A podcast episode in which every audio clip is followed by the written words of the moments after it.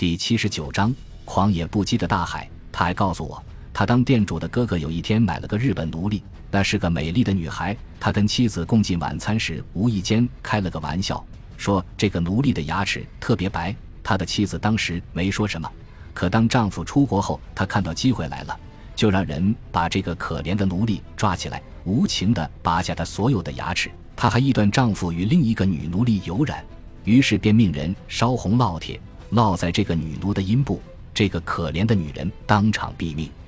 莫凯总结说：“这就是葡萄牙人和其他人用在他们寡奴隶身上的残忍野蛮的手段。那些人的处境连畜类都不如。”直到多年后，他所经历的一切仍然让他不寒而栗，几乎没有正义可言。一群群葡萄牙人戴上面具，在晚餐时间闯入民宅，从桌子上把餐盘扫进他们的赃物袋，然后要求主人付赎金换回盘子，还要另付赎金来换房主的性命。如果这些葡萄牙人被擒，他们早备好了火药袋，袋子上绑好火柴，威胁说：如果有谁胆敢靠近，便炸死谁。凶手逃到大陆，等待大赦的宣布。军队里盛行开小差，士兵数量永远不足。与此同时，总督相继中饱私囊，对穷人施行暴政。大量香料、黄金和象牙根本没在王室簿册上出现过，便消失了。船长们把用于补给的半数金钱收入囊中，手下人只剩下一半的口粮。在败血症、霍乱。痢疾和疟疾等一长串致死原因的后面又加上了饥饿，国王无可奈何，只得缩减王室的商船队，把任期三年的城堡队长的职位卖给出价最高的人。这样做只能是鼓励债务缠身的官员在卸任前变本加厉的盘剥。索法拉的一个队长谋杀了他的大债主，一个穆斯林商人，并继续大开杀戒，以巩固与他勾结的另一个穆斯林商人的地位。而且，当国王的代理商提出控诉时，还企图把代理商赐死。土属东方变成了狂野西部的先驱，士兵们收到的薪水是以克拉计算的沙金，船长们也对着彼此的船队开炮。以前每一次十字军东征所释放的无法无天的力量，也被带到了东方。暴力滋生暴力。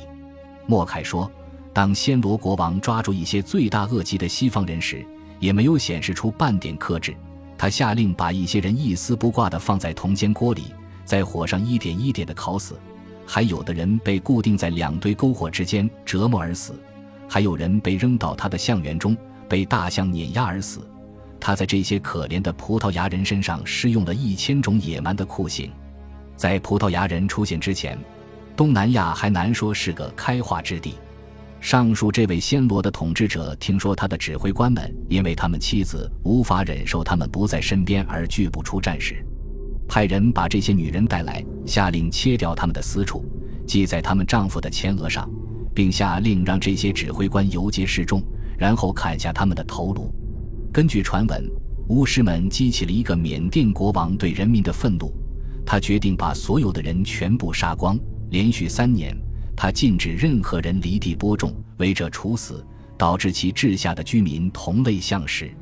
而葡萄牙人则是外来的魔鬼，随着他们的侵略性愈演愈烈，以前的朋友也纷纷倒戈。三印几乎所有的地方都非常厌恶葡萄牙人。一个威尼斯驻西班牙大使兴味盎然地说道：“乡亲们看到他们四处搜刮，日渐中饱私囊，还想让自己成为那些地方的贵族。”我认为麻烦会越来越大，重重困难之下，葡萄牙人探索的最初目的几乎已经被人遗忘了。葡萄牙志在讨伐异端的历任国王原本计划把大量财富从伊斯兰东方吸到基督教欧洲来，随后征服全世界的异教徒和野蛮人，并让他们皈依基督教。虽说大部分财富都落入他人的袋中，但计划的第一部分算是取得了部分成功。然而，如果最初是信仰引领着他们冲向东方，而对于后来的绝大多数帝国建设者来说，引导他们的远非信仰，而是肮脏的掠夺。葡萄牙人喜欢声称，多亏他们抵达了东方，才阻止了整个印度都屈服于伊斯兰。他们当然痛击了马拉巴尔海岸的穆斯林，而后者对丧失权力的回应，就是在圣战中寻求殉教。这种做法断断续续地一直延续到二十世纪。即使如此，他们制定政策的本意也很难说是为了赢得更多人皈依，更不要说能迎来葡萄牙历任国王所梦想的基督教世界大同了。最终，他们走上了强制皈依的老路，宗教裁判所的黑影蔓延到果阿的大街小巷。早在1515年，曼努埃尔一世就曾向教宗请愿，希望在葡萄牙建立宗教裁判所。曼努埃尔一世的要求也是他与天主教双王之女结婚的另一个结果。斐迪南二世和伊莎贝拉一世在其执政初期曾向罗马施加压力，要求恢复宗教法庭、折磨、审判和处死异教徒，但自十三世纪初以来，这些做法便少有人用了。曼努埃尔一世请愿之时，宗教裁判所已经造成了严重破坏。以至于罗马教廷将其在葡萄牙的首次登场延迟了二十一年。四年后的一五四零年，第一批马拉诺在葡萄牙的第一次信仰审判中被公开判决，火刑开始了。此时，若昂三世变成了和他父亲一样的福音派信徒。本国殖民者的野蛮生活方式越来越让他难堪。当然，暴力绝非问题所在。真正让人担心的是，有那么多殖民者沉迷于印度的世俗享乐，就快入乡随俗了。国王转向了新成立的耶稣会，包括伊纳爵罗耀拉本人在内的创始人中，除一人外都是西班牙人或葡萄牙人。一五四一年，也就是若昂三世下令摧毁果阿所有印度教庙宇的一年后，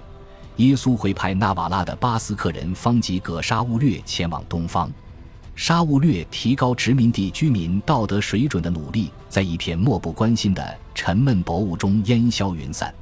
四年后，他放弃了努力，致信若昂三世，认为在果阿建立宗教裁判所是净化其殖民地的唯一方法。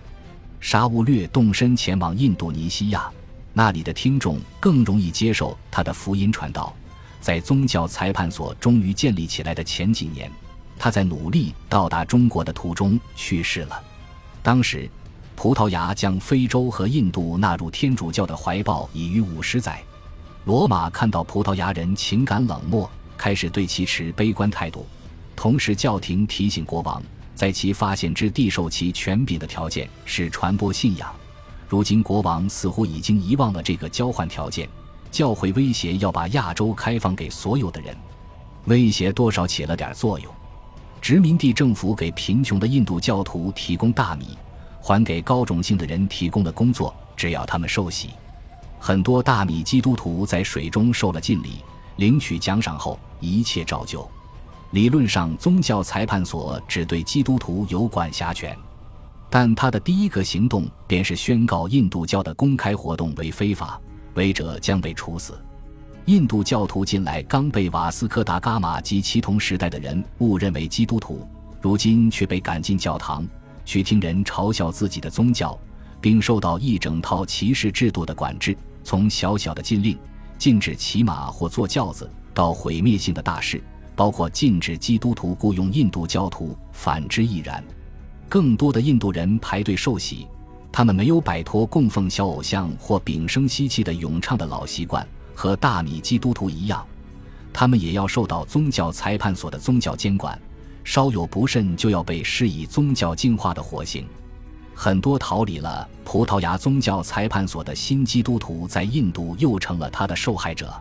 成百上千的人被烧死在大教堂广场的火星柱上，更有成千上万的人逃往穆斯林区域去避难，最后。